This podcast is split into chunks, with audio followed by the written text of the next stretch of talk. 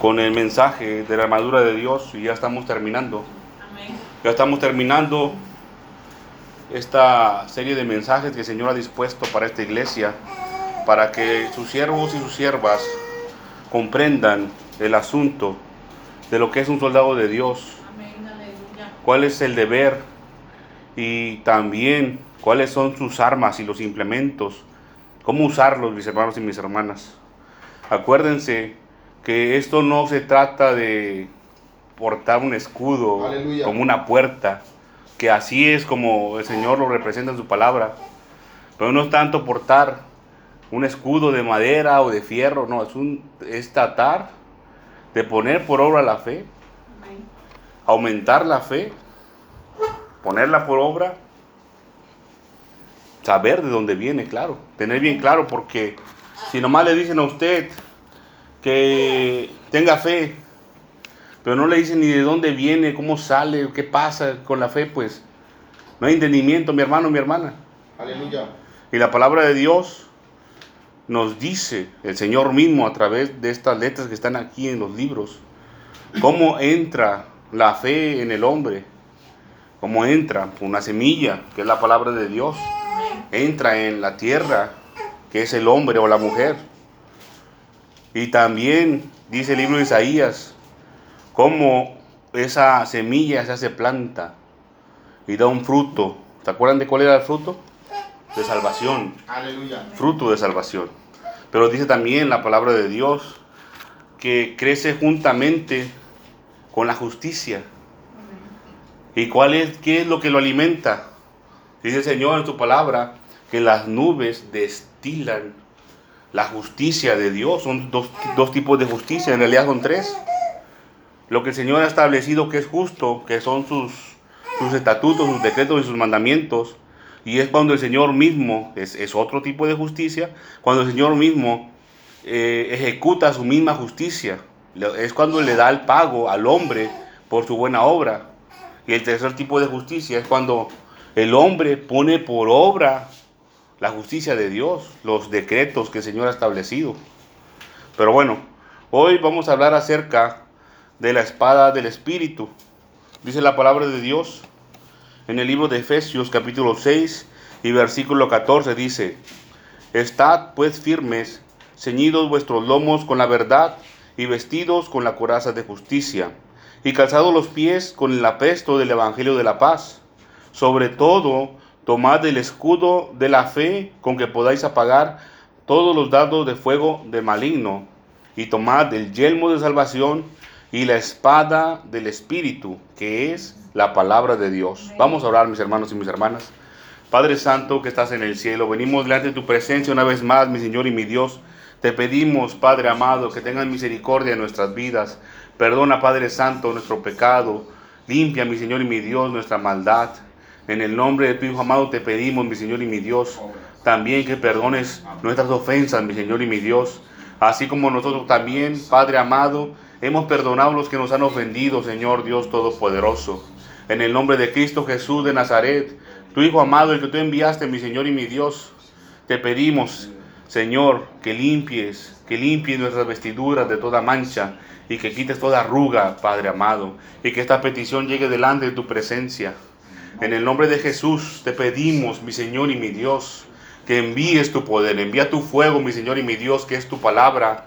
Te pedimos, Padre amado, que tengas misericordia de nosotros y nos abras el entendimiento, mi Señor y mi Dios, para comprender tu palabra. Limpia nuestra mente y nuestro corazón, Señor, con tu misma palabra, mi Señor y mi Dios, y envía nuevamente tu Espíritu Santo, mi Señor y mi Dios, para que nos guíe, para que nos permita comprender, mi Señor y mi Dios, todas las cosas que nos has hablado, Señor, a través de tu palabra.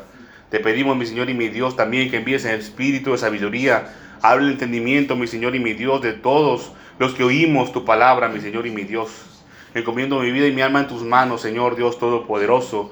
Envía un carbón encendido, Señor eterno, sobre mi boca, para que no hable, mi Señor y mi Dios, conforme a la carne, sino que hable, Padre amado, conforme a tu palabra y conforme a tu Santo Espíritu, así lo mande, mi Señor y mi Dios. Que sea tu presencia, mi Señor y mi Dios, notoria en este lugar. De que tú nos acompañas, mi Señor y mi Dios, porque así dice tu palabra, Señor Dios Todopoderoso. Que donde estemos dos o más reunidos en tu nombre, aquí estarás tú, Señor. Y que tú estás presto, Señor, y pronto para socorrernos. En el nombre de tu Hijo amado, encomiendo este mensaje en tus manos, mi Señor y mi Dios. Reprende todo espíritu de las tinieblas que trate de perturbarnos, Padre Santo. Reprende, mi Señor y mi Dios, todo espíritu de las tinieblas que trate de estorbar.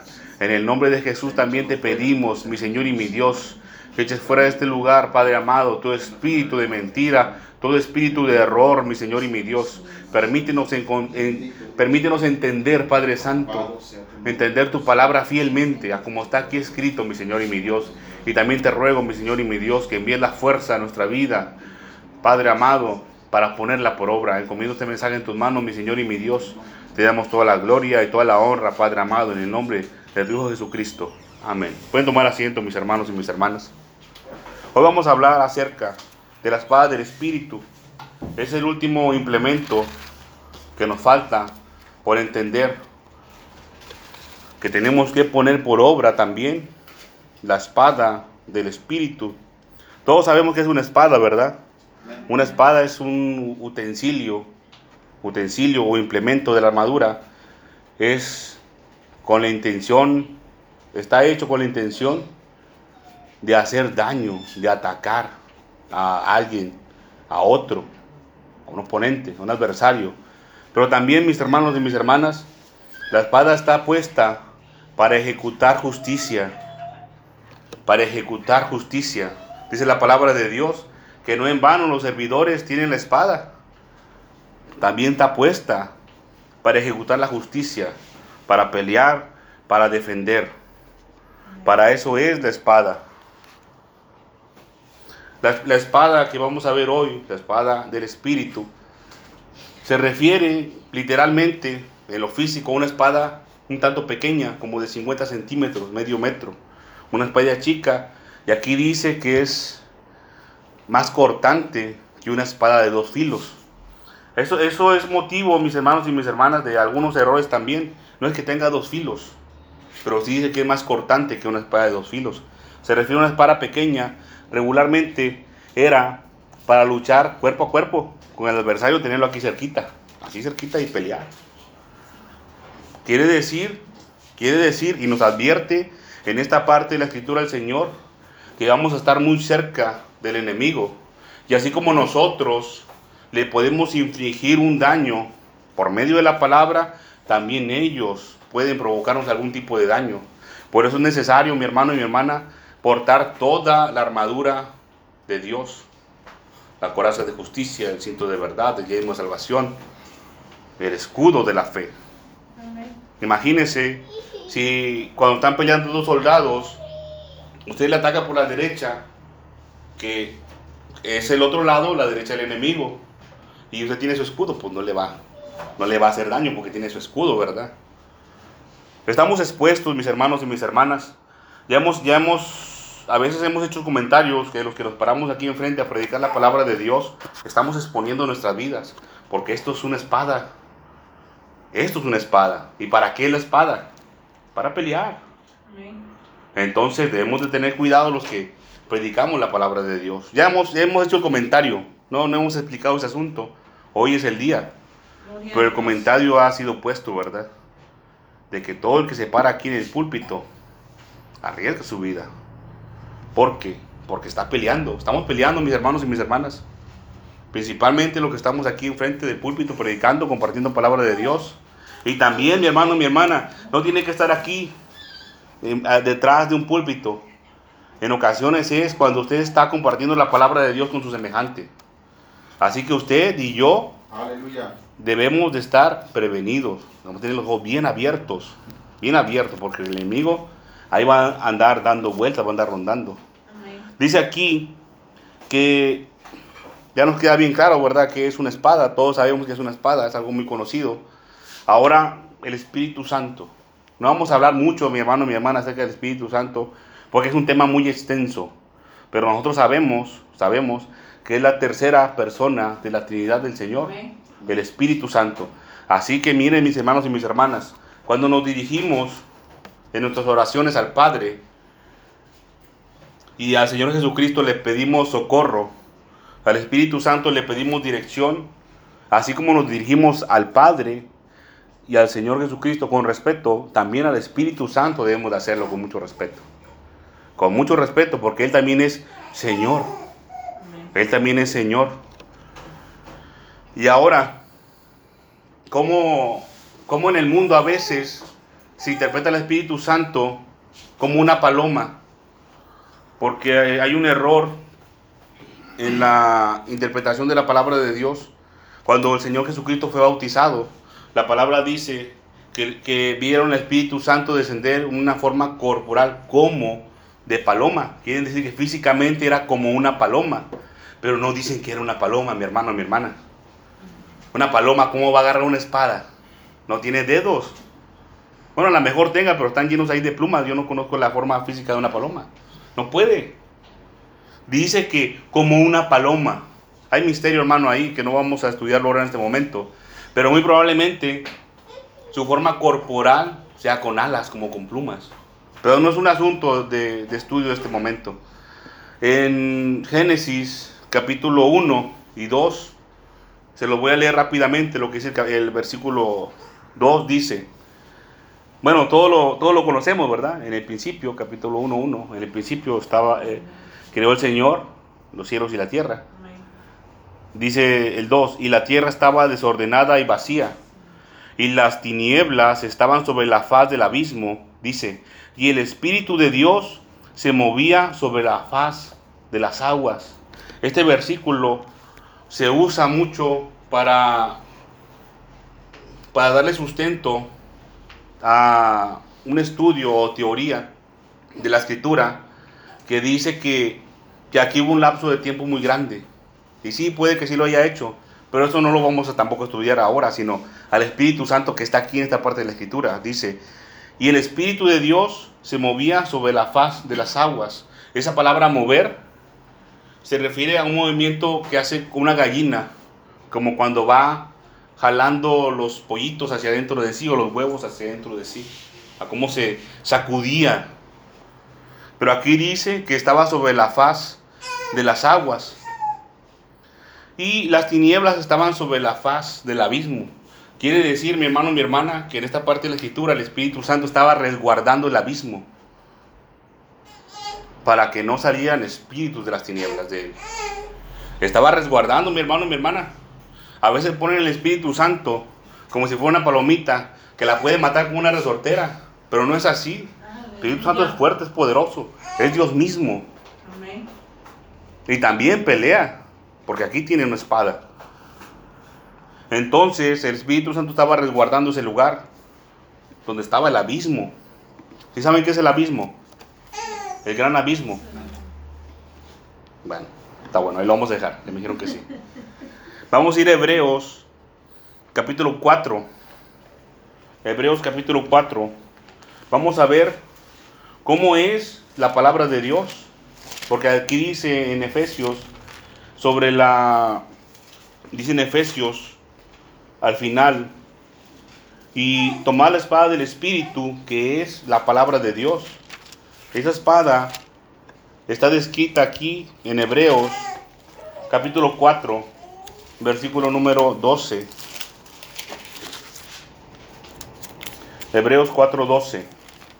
Ponga atención, mi hermano y mi hermana, porque la palabra de Dios la vamos a escudriñar con lupa, porque hay errores acerca de este versículo, de esta parte, de este pasaje de la escritura, que se ha propagado por el mundo. Y dicen que la espada del Espíritu es como está aquí, pero no es como está aquí, sino que es lo que hace, dice.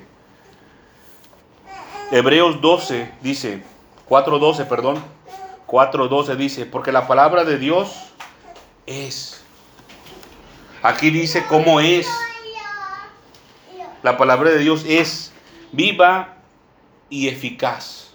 Así es la palabra de Dios. Y más adelante dice, y más cortante que una espada de dos filos. No dice aquí que es como una espada de dos filos, sino que es más cortante. Pero vamos a escudriñar lo primero, que dice que es viva y eficaz. ¿Qué querrá decir el Señor con eso, que es viva y eficaz?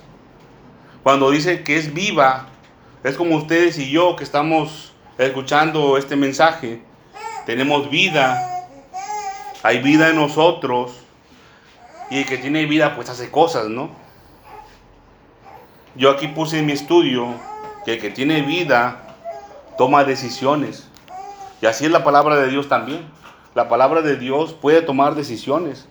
Hace poquito, cuando recién llegué, estaba hablando, platicando un poquito con el pastor acerca de cómo la palabra de Dios entra en el hombre o la mujer, ¿verdad? Y dice de sí misma que es prosperada para lo que es enviada. Pero cuando el hombre o la mujer no pone por obra la palabra de Dios, la palabra de Dios va a seguir su camino. Va a seguir su camino. Va a tomar la decisión, ah, bueno, entonces voy a otra persona que sí ejecute la orden. Dice que es eficaz. La palabra eficaz, mi hermano, mi hermana, no está en el español. En su original hebreo no hay traducción al español. Eficaz. No, no existe. Solamente que aquí el traductor puso lo que más se le parecía. Eficaz quiere decir que cumple su trabajo rápidamente. Pero hay algo más. Eficaz significa eso, que lo cumple rápidamente y bien. Y lo hace la palabra de Dios. Pero hay algo más que no entra en la definición. Y dice en su, en su original griego que lo hace con fuerza. Con fuerza. La palabra de Dios no le va a importar que esté esta puerta aquí. Si fuera físicamente, pues, la traspasa, la rompe, se la lleva de encuentro. Aleluya. Lo hace con fuerza la palabra de Dios. Dice que así es. Vamos a ir a Isaías 55. Isaías 55.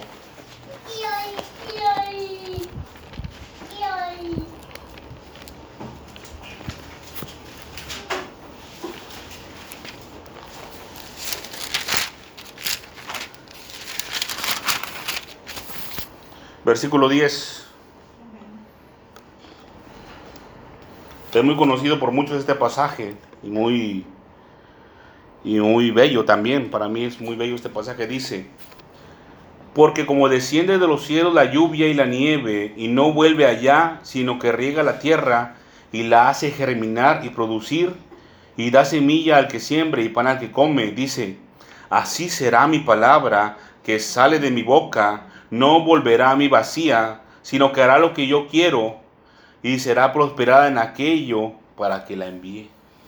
Fíjense, será prosperado en aquello para lo que la envíe. Así será mi palabra. Miren, en este, en este versículo 10 se describe cómo entra en el hombre la palabra de Dios.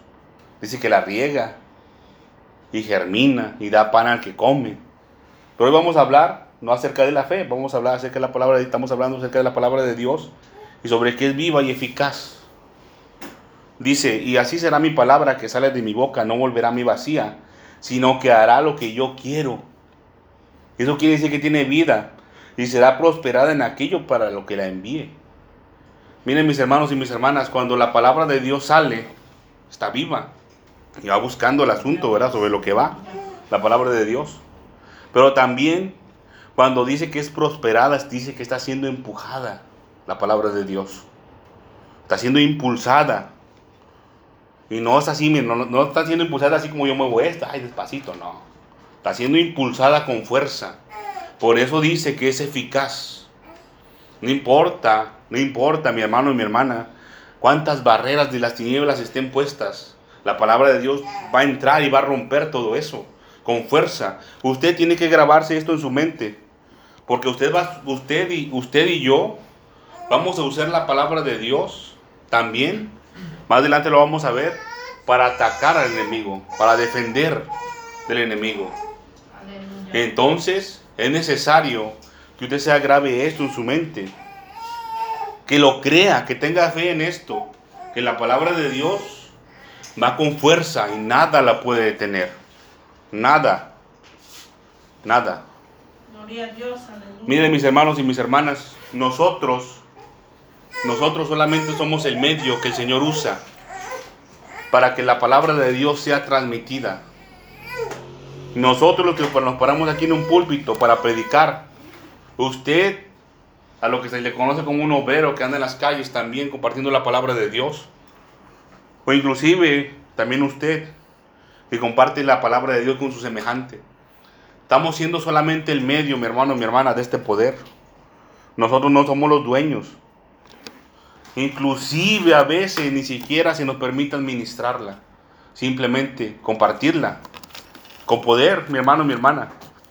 Depende, depende, mi hermano y mi hermana. ¿Qué, tan, qué tanto el Señor confía en nosotros? Y eso es, que tanto confía en nosotros en cuánta fidelidad hemos demostrado al Señor. Entonces el Señor nos va a ir confiando más. Tenemos las parábolas de los talentos, ¿verdad? Ahí el Señor explica cómo poco a poco le va confiando más al hombre o a la mujer. Conforme más confía, más le da, más le da, más palabras le va a dar, claro que sí. Vamos a ir, mis hermanos y mis hermanas, a regresar. No pierda eh, Hebreos 4, porque vamos a estar regresando. Hay varios puntos que vamos a estudiar ahí. Hebreos 4:12 dice, porque la palabra de Dios es viva y eficaz y más cortante, más cortante que toda espada de dos filos. Aquí es donde mucha gente interpreta la palabra de Dios como una espada que corta para enfrente y que también corta para atrás, que también usted se puede hacer daño. Yo, yo, no, yo no estoy en contra de esa, de esa enseñanza, mi hermano, mi hermano, porque, porque así puede ser también, así puede ser. Pero hoy no vamos a estudiar eso, cómo nos hacemos daño a nosotros mismos, porque si nosotros tenemos la coraza de justicia, ¿cómo nos vamos a hacer daño con la palabra de Dios? Pero obviamente, obviamente, si alguien que no está preparado, no está preparado en el Señor con la palabra de Dios, toma esta espada, mi hermano, mi hermana, y se pone a usarla, obviamente se va a cortar. Imagínense si no la sabe usar. Adelante, hermana. Y yo digo que también si nomás está jugando. Claro. Imagínense si agarra un cuchillo. Gracias, hermana, por el comentario. Imagínense si agarra un cuchillo y lo, lo avienta al aire y lo quiere cachar otra vez. A lo mejor lo cachen por, por donde se agarra, por el mango. Pero si no, se lo puede enterrar en la palma de la mano. Gracias a mi hermana por su comentario. No podemos jugar con la palabra de Dios. Ahora, puede que usted tenga buena intención de no jugar y usar la palabra de Dios para lo que, para lo que es enviada. Pero si no está capacitado para usarla, también se puede cortar. Yo recomendaría a mi hermano y mi hermana antes de, de usar la palabra de Dios, que primero porte, primero porte la coraza de justicia. La coraza de justicia. Porque más, más adelante quizás el Señor nos muestre, ¿verdad? Más adelante, más adelante, las artimañas del enemigo, cómo las usa. Entonces, cuando uno se pone a usar la palabra de Dios y no tiene la coraza de justicia, muy probablemente, si no la sabe usar bien, se puede cortar. Pero si tiene la coraza de justicia, mi hermano y mi hermana, no pase eso. No va a pasar eso, porque cuando usted practica la justicia, el enemigo, el enemigo difícilmente va a lograr hacerle daño en su corazón, que es su carne, para hacerlo caer. Muy difícilmente eso va a pasar. Dice aquí que la palabra de Dios es más cortante que toda espada de dos filos. La palabra cortante se refiere a que corta muchas veces a que corta. No vamos a hablar del filo ahorita. Aquí dice la palabra de Dios que, la, que ella misma, que ella misma es muy cortante, que toda espada de dos filos. Y a veces me preguntaba por qué una espada tiene dos filos, ¿verdad? Si corta así y lo corta de un, de un lado, del otro, de regreso. Pero no se refiere tanto a eso, mi hermano y mi hermana. Se refiere a que corta muchas veces. Corta muchas veces. Pero esos cortes, mis hermanos y mis hermanas, son como de hachas, como cuando le hace así, mire, como hachazos. Como cuando usted va a cortar alguna, o va a picar alguna, yo no, yo no soy mucho de cocina, ¿verdad? Pero alguna, no sé, un coco que lo pela así fuerte, que tiene que estarlo cortando, que va a cortar muchas veces. Algo parecido a eso. Vamos a ir a Zacarías. Zacarías, capítulo 11.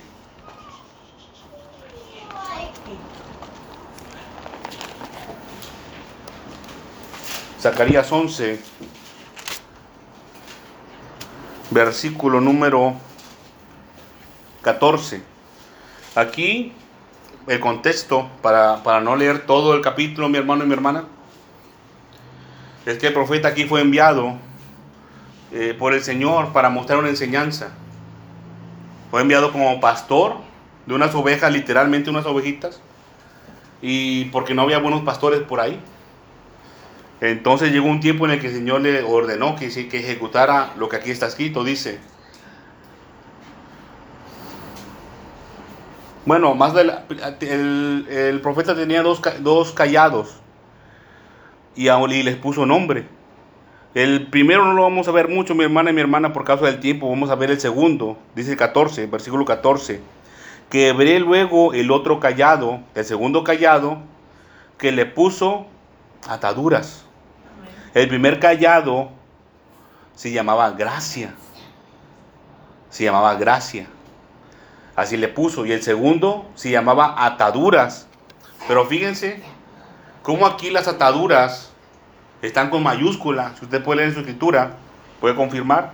Están mayúsculas. Es una palabra importante, mi hermano y mi hermano.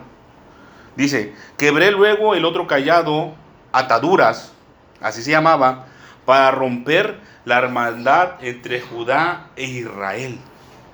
Esa palabra quebrar que dice aquí, quebré luego el otro callado, es, es, muy, es muy similar, o es equivalente, mejor dicho, a lo que estamos viendo de cortante dice que es como talar un árbol. Lo mismo, como dar hachazos, como talar un árbol. Dice aquí, el Señor, quebré luego el otro callado, ataduras. Esas ataduras, mi hermano, mi hermana, son lazos, aquí está diciendo, entre Judá e Israel. Son lazos familiares. Usted ha visto que a veces se representa una familia como un árbol genealógico. Sí, ¿verdad? Sí, ha visto de repente, hay un árbol genealógico, los abuelos están a mero arriba y luego vienen los papás y los, eh, los, los, vienen siendo los nietos, ¿no? Y bisnietos, así se van haciendo. Bueno, mi hermano y mi hermana, a veces tristemente la palabra de Dios se tiene que usar para podar ese árbol. Dice, dice el Señor en su palabra, Dice el Señor en su palabra que nosotros hemos sido injertados en el olivo genuino, siendo nosotros olivo silvestre. Pero el Señor tuvo que usar su misma palabra para cortar unas ramas del olivo genuino y injertarnos a nosotros. ¿Y qué advertencia hay para nosotros como ramas silvestres en el olivo genuino? ¿Se acuerdan qué, qué advertencia hay? no perdonó a las ramas. ¿Puedes decirlo fuerte, hermano, por favor? Que si no perdonó a las ramas eh, genuinas, las reales, mucho menos nos perdonará a nosotros. Mucho menos. los errores que Entonces, el hecho de que compartamos la palabra de Dios, mi hermano y mi hermana, es también de tener cuidado, mucho respeto, mucho respeto a la palabra de Dios, porque nos puede pasar eso. Si cometemos algún tipo de pecado de gravedad, el Señor nos puede quitar. Los pecados más graves, mi hermano y mi, hermana, solamente para que lo sepan, son los que cometió el rey Saúl en su tiempo. La rebelión, la rebelión está al borde, así, está en, en el mero límite para ser desechado. En el mero límite, la rebelión. ¿Sabe qué es rebelión? La rebelión es cuando se convierte en opositor de la palabra de Dios, opositor, pero aparte también quiere ir en contra de la palabra de Dios. Aparte de que no obedece, va en contra. Eso quiere decir adversario, un enemigo. Un enemigo. Jala en el, sentido contrario, pero, pero eso, eso no es tan, tan, tan, tan grave. Lo peor es la obstinación.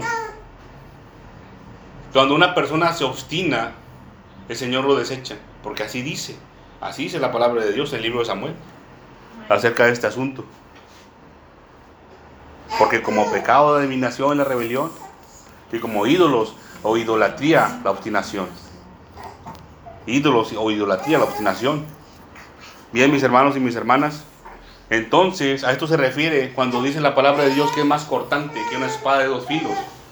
La palabra de Dios puede cortar las ramas del olivo, puede cortar familias enteras.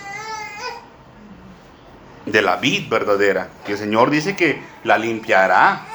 El Señor va a limpiar la vid, la va a cuidar. Eso tenga ustedes en mente, mi hermano, mi hermana, cuando nos acercamos aquí a la iglesia. No tome esto como algo de juego. El, se- el Señor es el labrador y va a cortar las ramas que está- se están pudriendo. Vamos a ir al libro de Mateo, capítulo 10. Mateo, capítulo 10. Mateo, capítulo 10, versículo 34. Y no se preocupe mi hermano y mi hermana por el tiempo. No se preocupe por el tiempo.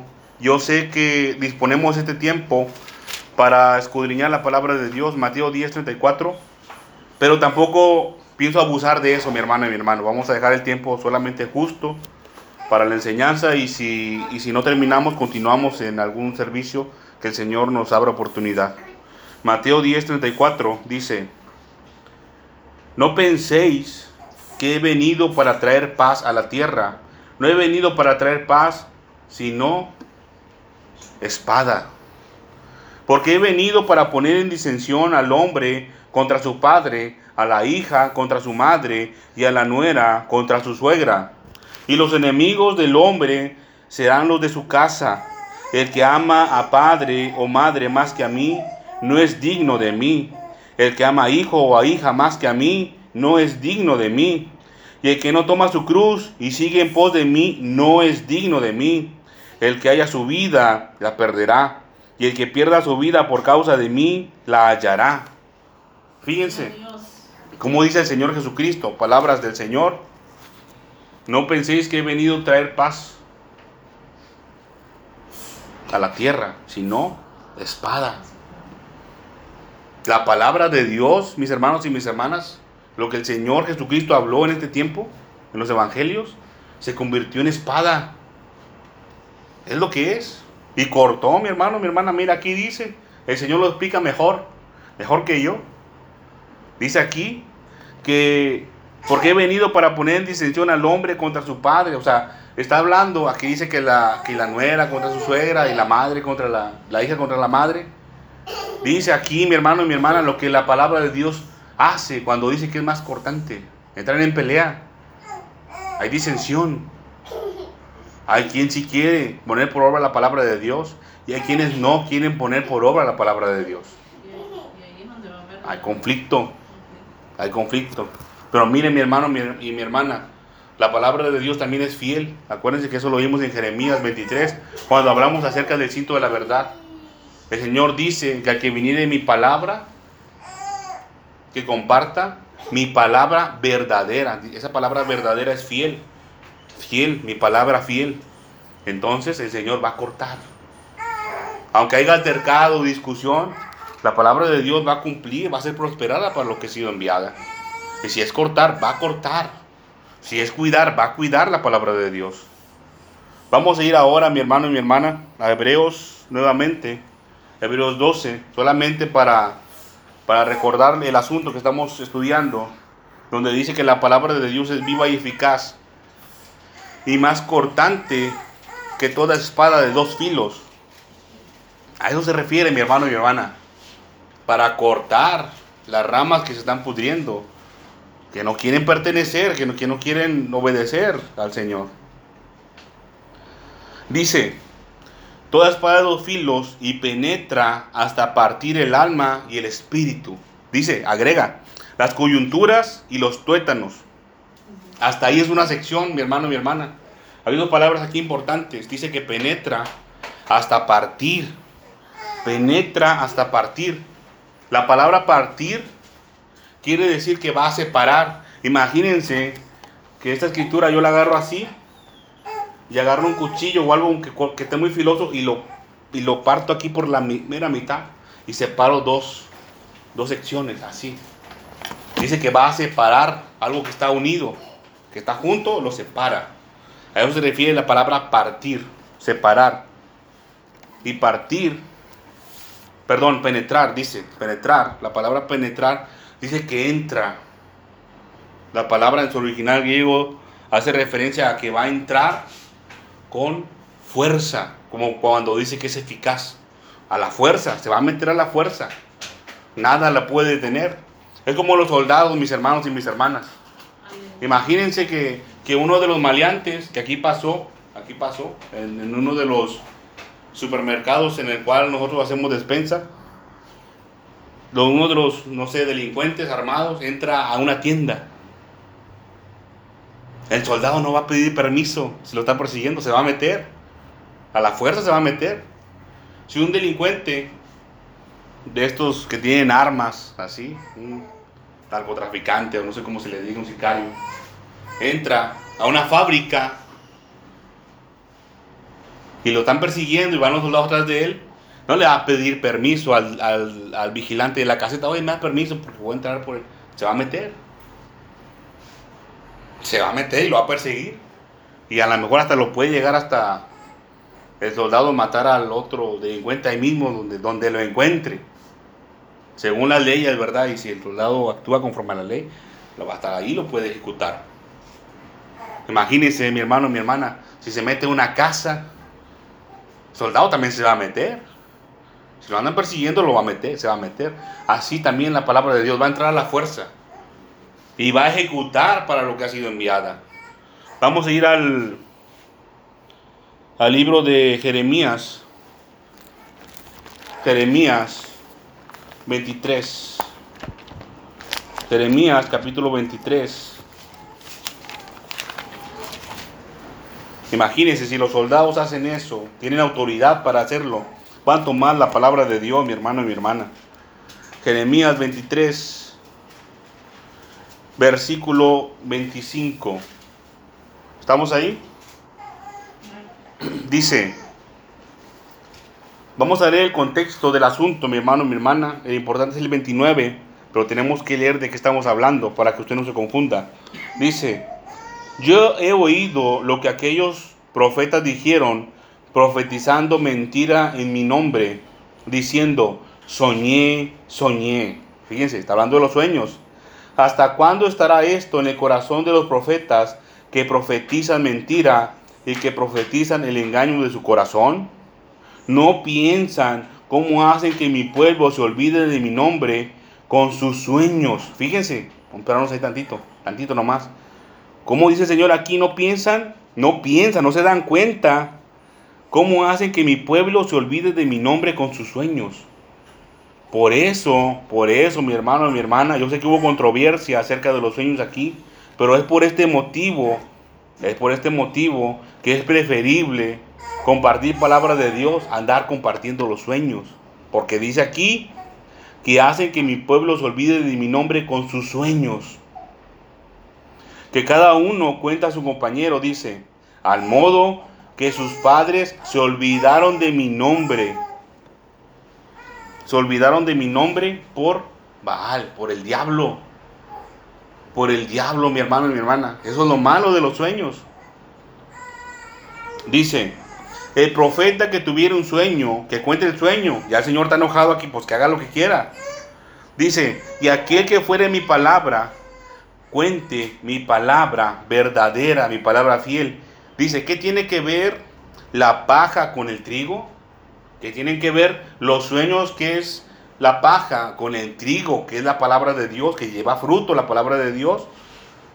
Dice el Señor, no es mi palabra como fuego, dice, fíjense, no es mi palabra como fuego y como martillo que quebranta la piedra. El fuego, el fuego se usa para varias cosas aquí en la palabra de Dios. La, la- primera que podríamos decir, o, la, o la menos mala para, para el ser humano, ¿verdad? Es purificar. El fuego purifica, pero también destruye, destruye lo malo. Cuando el fuego pasa, pues quema todos los bichos, todo lo, todo lo malo, la maldad, ¿verdad? Así que debemos de cuidar que nuestras obras no sean hechas en maldad. Imagínense si usted hace un castillo grande y le prenden fuego y como está hecho de puras cosas malas se va a quemar. Pero si usted hace un castillo grande hecho en las obras de Dios, no se va a quemar. No se va a quemar porque no está hecho de maldad. Por eso es la importancia de conocer el fuego, ¿verdad? Así es la palabra del Señor, dice aquí. como fuego. Dice que es como fuego. Es lo que hace, purifica la palabra de Dios, destruye lo malo. Pero dice también, dice también que es como un martillo, como un mazo, que quebranta la piedra, que la rompe. La, la palabra martillo, o que quebranta, lo que hace el martillo, que es quebrantar, literalmente quiere decir que lo hace pedazos, lo hace pedacitos, lo rompe, quiere decir que lo separa, lo separa, así como dice Efesios, perdón, así como dice Hebreos 4:12, que penetra hasta partir, quiere decir quebrantar, separar, hacer pedazos. Tanto el alma del espíritu, y aquí también dice mi hermano, está hablando primero de lo espiritual, el alma del espíritu, lo puede separar. Quiere decir que puede causar, mi hermano, mi hermano, la muerte física del hombre. Cuando se separa el alma del espíritu, ya se muere el hombre. Pero también dice que separa los huesos de las coyunturas. Sí dice así, ¿no? Dice los espados filos y las coyunturas de los tuétanos, que son los, los huesos, los separa, los rompe. Quiere decir que también, mi hermano, mi hermana, puede haber una ejecución de juicio o castigo por medio de la palabra de Dios en el cuerpo físico del hombre o la mujer. También es necesario, mi hermano y mi hermana, que nosotros conozcamos estos asuntos. Es necesario que lo conozcamos porque en ocasiones quizás nos puede llegar a tocar, muy difícilmente puede ser, ¿verdad? Que la palabra de Dios sea usada para esto. Pero también para nosotros, mi hermano, mi hermana, también para nosotros puede ser ejecutada en este sentido. Vamos a ir, mi hermano, mi hermana, nuevamente. Bueno, quiero hacer un paréntesis por si hay alguna duda o alguna pregunta sobre lo que estamos estudiando. Gracias, hermano, porque no va a ser que vaya muy rápido. ¿No hay preguntas ni dudas? ¿No? ¿Les puedo preguntar entonces? Les pregunto. Vamos a ir a Hebreos 4:12, donde dice, y penetra hasta partir el alma y el espíritu, las coyunturas y los tuétanos. Dice, ahora, y discierne los pensamientos y las intenciones del corazón. Y discierne los pensamientos y las intenciones del corazón. Aquí hay otro asunto, mi hermano, mi hermana, eh, acerca de la palabra discernir. No sé ustedes qué hayan entendido por discernir, pero esta palabra no es común. Yo, yo traté, cuando estaba haciendo el estudio de, esta, de este mensaje, yo traté de poner aquí, este, de describir, mejor dicho, la palabra discernir con palabras este, bonitas, con palabras que no fueran tan duras, pero no fue posible, mi hermano, mi hermana, desafortunadamente, ¿verdad? Para los oídos sensibles. Van a tener que escuchar la definición de la palabra discernir que viene aquí, en esta parte de la escritura de Hebreos 4:12, tal y como es. La palabra discernir quiere decir discriminar, discrimina. Cuando decimos que discriminamos, no estamos hablando acerca de algo malo, mi hermano y mi hermana, como el mundo así lo entiende. Ah, mira, es que lo discriminó por tal cosa, no. Aquí quiere decir que está haciendo separación, tanto de lo bueno como de lo malo. No puede haber algo malo en el Señor. El Señor no lo acepta. El Señor no lo acepta, mi hermano y mi hermana, de ninguna manera. Entonces entra esta palabra que para muchos es ofensiva. Discrimina. La palabra discrimina, hace separación de lo bueno y de lo malo. Quiere decir que la palabra de Dios no acepta lo malo o lo inmundo, lo que es del mundo. No lo acepta mi hermano, mi hermana. Y ahí la importancia de lavar nuestros pies, de que nuestros pies estén limpios con el, eva- el Evangelio de la paz. El Señor no lo acepta. De ninguna manera lo va a aceptar. Por más que alegue, por más que pelee, el Señor no lo va a aceptar. De ninguna manera. Eso ténganlo muy claro. Entonces es mejor, es mejor obedecer la palabra de Dios Decirle al Señor, ¿sabes qué? Estoy de acuerdo contigo, tú tienes razón, Señor Dios Todopoderoso, porque así tú lo has establecido y yo debo de estar limpio. No debe de haber pecado en mí ni maldad. Yo sé que cuando decimos discernir, nos vamos de volada por, por entender o conocer. Y sí lo es discernir. Pero aquí quiere decir más que no acepta lo malo. No lo acepta de ninguna manera. Vamos a ir a Mateo, capítulo 9. Mateo capítulo 9. Vamos a ver el asunto donde a veces hay un- unos errores, ¿verdad? Mateo 9, desde el principio, dice, entonces Jesús, eh, eh, perdón, entonces entrando Jesús en la barca, pasó al otro lado y vino a su ciudad. Y sucedió que le trajeron a un paralítico teniendo sobre, perdón, tendido sobre una cama. Y al ver Jesús la fe de ellos, dijo al paralítico, ten ánimo, hijo, tus pecados te son perdonados. Entonces algunos de los escribas decían dentro de sí, este blasfema. Y conociendo Jesús los pensamientos de ellos, dijo, ¿por qué pensáis mal? ¿En dónde? En vuestros corazones. Porque es más fácil decir, los pecados te son perdonados, o decir, levántate y anda. Pues para que sepáis que el Hijo del Hombre tiene potestad en la tierra para perdonar pecados, dice entonces al paralítico, levántate, toma tu cama y vete a tu casa. Entonces él se levantó y se fue a su casa, y la gente al verlo se maravilló y glorificó a Dios que había dado tal potestad a los hombres. Aquí lo importante, mi hermano y mi hermana, es como el Señor, aquí en el versículo 4 dice, conociendo Jesús los pensamientos de ellos. Él sabía los pensamientos de ellos. ¿Por qué? Dice, ¿por qué pensáis mal en vuestro corazón? El, el Señor, el Señor, el Señor se dio cuenta, mi hermano, mi hermano, Él sabía que estaban pensando. Algunos dicen, ah, bueno, eso es discernir. No es tanto eso la palabra discernir que está aquí, sino que Él no aceptó eso porque dice, ¿por qué pensáis mal en vuestros corazones? Él no aceptó lo malo de su corazón. Y se, y se los externó, se los dijo, ¿verdad? ¿Por qué pensáis así? No aceptó ese mal pensamiento que había en su corazón. Y eso viene, mi hermano, mi hermana, por conocer la palabra de Dios. Como usted y yo vamos a, a distinguir, distinguir lo bueno de lo malo si no tenemos una referencia. Debemos de tomar una referencia, que es esta la palabra de Dios. Esa es nuestra referencia para decir esto es bueno o esto es malo. Miren mi hermano, mi hermana, acerca de los sueños, vamos a agarrarnos otra vez un poquito de ahí. Hay una parte de la escritura, creo que es en el libro de, de el tercer capítulo de, de, de Primera de Reyes, donde el Señor le habló a Salomón en un sueño, en un sueño. Pero fíjense cómo la palabra de Dios todavía se cumple ahí. Ahí fue donde el Señor le concedió lo que él quería, la, la sabiduría.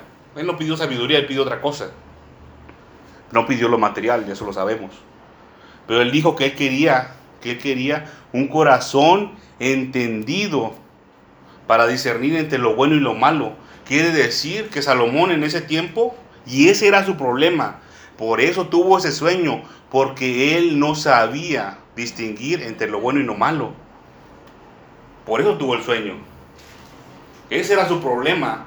Ese, ese era su problema y el Señor entró en rescate con un sueño. Tuvo que hacerlo porque no, pues Salomón no entiende, Salomón no sabe. Bueno, entonces fue. Pero, pero las palabras de, de Salomón fueron gratas para el Señor y por eso le concedió más de lo que él pidió. Más que un corazón entendido, le dio un corazón sabio que es más todavía que entendido para discernir entre lo bueno y lo malo. Vamos a regresar un momento, mi hermano y mi hermana, al libro de Hebreos. Hebreos, ya vamos terminando, mi hermano y mi hermana. Hebreos 4, pero ahora en el versículo 13, dice, y no hay cosa creada que no sea manifiesta en su presencia. No hay cosa creada que no sea manifiesta en su presencia. La palabra manifiesta hace referencia como cuando a, a un objeto le da luz y lo puede ver en la oscuridad. Imagínense que aquí estuvieran las luces apagadas, que fuera de noche y no puede prender el foco. Y que el pastor viniera con una lámpara, una linternita de mano, y empieza a alumbrar. Y dice, ¿dónde la sal? Y la empieza a buscar y le da, le apunta aquí a la sal. Ahí está. Entonces la sal se hizo manifiesta por medio de la luz, de la luz que sale de la lámpara y alumbra a la sal. Así es como se hace manifiesta todas las cosas creadas, dice aquí. Y no hay cosa creada que no sea manifiesta en su presencia, en la presencia de la palabra de Dios. Ahora imagínense esto, mi hermano y mi hermana, y quédalo en su mente en su corazón. En su mente y en su corazón. Que usted porta no una lámpara pues, en su mano, sino la palabra de Dios aquí, en su mente. La tiene grabada en su mente. Y ahora las cosas son hechas manifiestas también en la presencia de usted, pero no por, no por usted, porque usted sea muy, muy bonito, muy inteligente, muy fuerte. No, porque en usted está la palabra de Dios. Entonces las cosas pueden ser hechas manifiestas en su presencia. El Señor, por medio de su palabra, le puede dar el discernimiento. Inclusive en ese momento le puede dar visión para entender un asunto espiritual que está pasando. Si usted tiene la palabra de Dios en su mente. Pero imagínense mi hermano y mi hermano ahora en este tiempo, los cristianos, los cristianos quieren servir al, Señor cantando en la música. Yo no me refiero a los cantos que cantamos aquí en el servicio, porque estos son himnos espirituales. Bueno, se supone que debemos de cantar himnos espirituales aquí, en la iglesia. Es lo que debemos de cantar. El Señor Jesucristo no andaba cantando reggaetón. No traía esos collares y gorra tipo de beisbolista. El Señor andaba así, el Señor Jesucristo. El Señor Jesucristo no andaba todo, todo rayado en sus brazos de tatuajes. El Señor Jesucristo no andaba cantando cumbias cristianas, ni baladas cristianas. Es un asunto importante, mi hermano, mi hermana. ¿Qué va a tener en su mente? ¿Música o palabra de Dios? Una vez una persona me dijo, pero es que la, pero es que en esa música está la palabra de Dios. Sí es cierto, ahí está. En algunas, ¿verdad? Lo ponen. Pero acuérdese, mi hermano, mi hermana, que el enemigo también usó la palabra de Dios para atentar al Señor Jesucristo. ¿Cuánto más usted cree que, se, que el enemigo no va a usar la palabra de Dios para atentarnos en nuestro corazón? Si al Señor Jesucristo lo hizo, lo intentó, el, el diablo, mi hermano y mi hermana, pareciera que está loco. ¿Cómo se le ocurre hacer eso? Sabiendo Sa- que iba a perder. Sabiendo que iba a perder, lo intentó. Ahora imagínense con nosotros. Ahora imagínense con nosotros. Si con el Señor lo hizo, tenga por seguro que con nosotros también lo va a intentar. También lo, eso es un aspecto nada más, la música. La música. Yo a veces, yo a veces me pongo a meditar en eso. Y creo que es más peligrosa la música que dicen que es cristiana que la música del mundo. Porque la música del mundo ya sabemos que es mala. Pero hay mucha música que dicen que es cristiana que está mal, tiene tacha. Le voy a contar rápidamente este, algo que vi hace muchos años. Hay un, hay un, este, bueno, era cantante cristiano. Creo que, creo que era brasileño o po- portugués, creo que era brasileño. Se hacía llamar J.A. Salvadoreño. Salvadoreño. Ah, perdón, gracias hermano, usted lo conoce. Bueno, este, este, este muchacho empezó de muy jovencito a cantar música cristiana. Creo que hasta ga- ganó un concurso de música de America Got Talent, algo así. Ganó un concurso de música y cantando una canción que era muy emotiva, que exaltaba el nombre de Dios. Yo tengo mis dudas sobre esa música, esa canción. Pero ganó ese y se hizo famoso, el muchachito. Era, era un niño como de 6 o 8 años, no era como de 6 años, yo creo, en su tiempo. Y, y pues creció, creció este, este muchacho y siguió en la música. Pero mire, mi hermano, mi hermana, fue algo muy triste. ¿A dónde llegó a parar este, este jovencito? Hace como dos o tres años, o cuatro, no, no recuerdo muy bien. Este, se declaró homosexual. Homosexual. ¿Usted cree, mi hermano, mi hermana, si, el, si, el, si este jovencito en su tiempo, ya no es un jovencito, ya, es un, ya debe ser un adulto, se hubiera enfocado en la palabra de Dios mejor que en la música, ¿le hubiera pasado eso? Acuérdese que la palabra de Dios está viva y es eficaz. Aquí no dice que la música está viva y es eficaz, no. La palabra de Dios sí. La palabra de Dios es viva y eficaz. Miren, mi hermano, mi hermana, en la música, ajo ya me salió un poco del tema, ¿verdad? Estamos hablando de la música.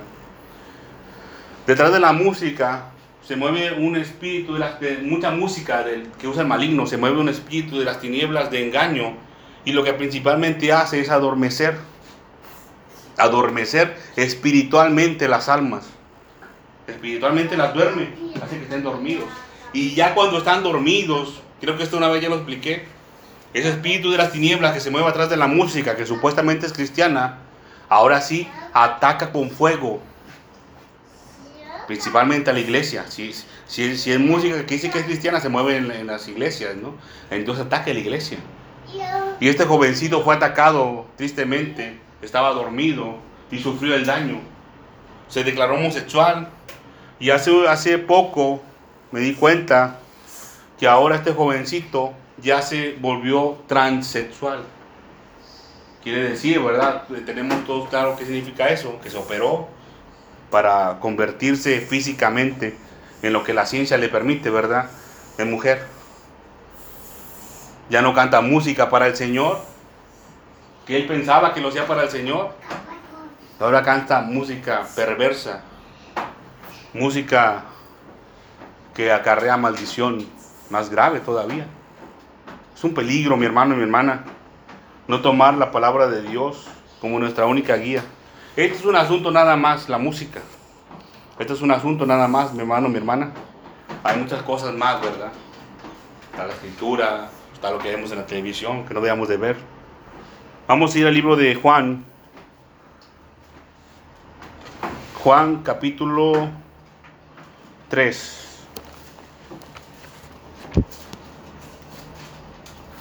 Vamos a acabar justo en tiempo la sección que estábamos viendo, Juan capítulo 3. Miren mi hermano, mi hermana, yo me, me, da gusto esto que es este mensaje que estamos compartiendo, lo que el Señor estaba mostrando, porque este es el último punto y ya se está acabando el tiempo dispuesto, ¿verdad? Para la palabra de Dios, justo en la sección, justo en la sección que es siguiente. Juan 3, 19 dice, entonces A ver, permítame. No es, es. Mm, estoy en Lucas. Perdón, hermano, me equivoqué yo. Me equivoqué del libro.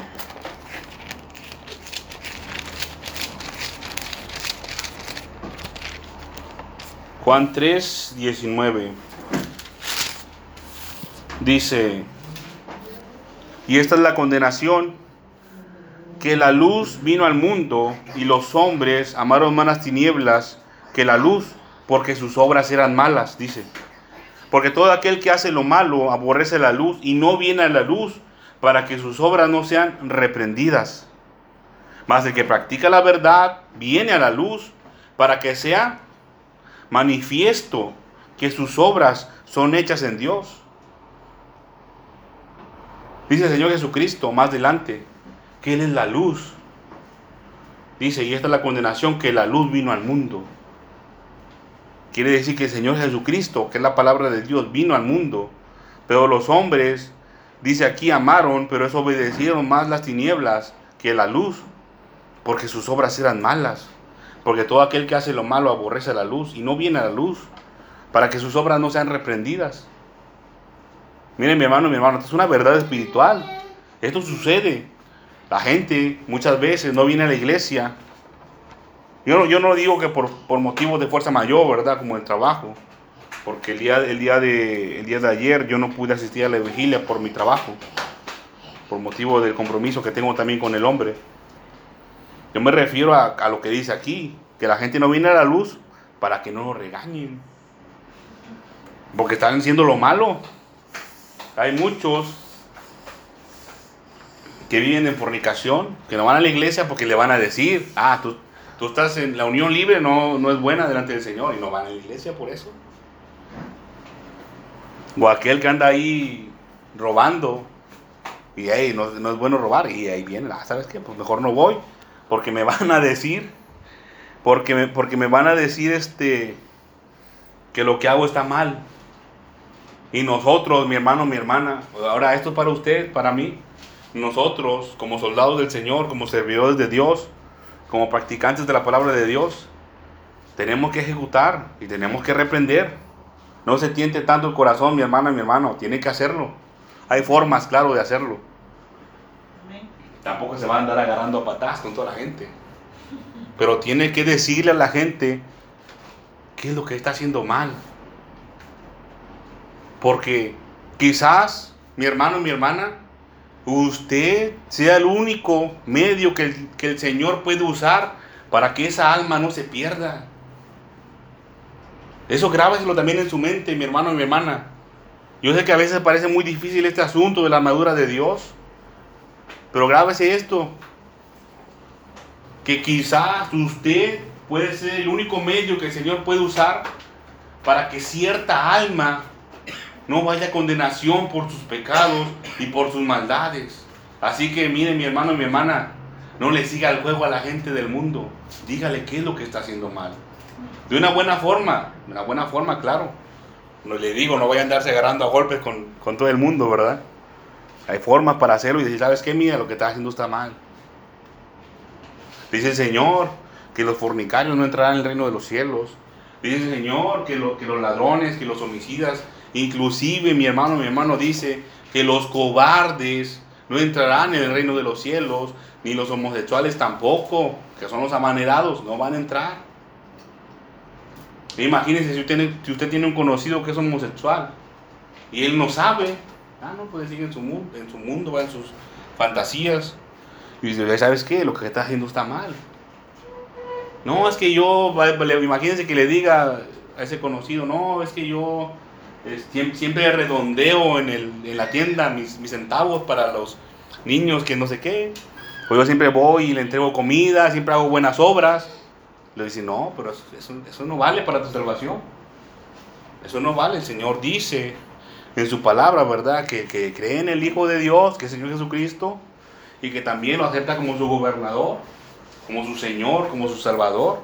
Ese es Hijo de Dios, y tiene entrada al reino de los cielos. Y los homosexuales, los homosexuales van en contra de lo que el Señor ha establecido, son rebeldes. Un, homo- un homosexual es un rebelde, mi hermano, mi hermana, por si no lo sabía. Se mueve espíritu de rebelión y está a punto de ser desechado por el Señor. Está a punto de ser desechado un homosexual. Porque detrás de la homosexualidad se mueve un espíritu de rebeldía. Como en muchas otras cosas, mi hermano, mi hermana. No nada más en los homosexuales se mueve, se mueve la rebeldía. Hay personas que abiertamente son rebeldes, ¿verdad? Que no les gusta obedecer. Y van contrarios a lo establecido por el Señor. Bien, mis hermanos y mis hermanas. Este, este ha sido el mensaje para este día. No sé si hay alguna duda, alguna pregunta algún comentario, mis hermanos y mis hermanas. Si no, puedo dar por terminado este, esta serie de mensajes. ¿No? Bueno.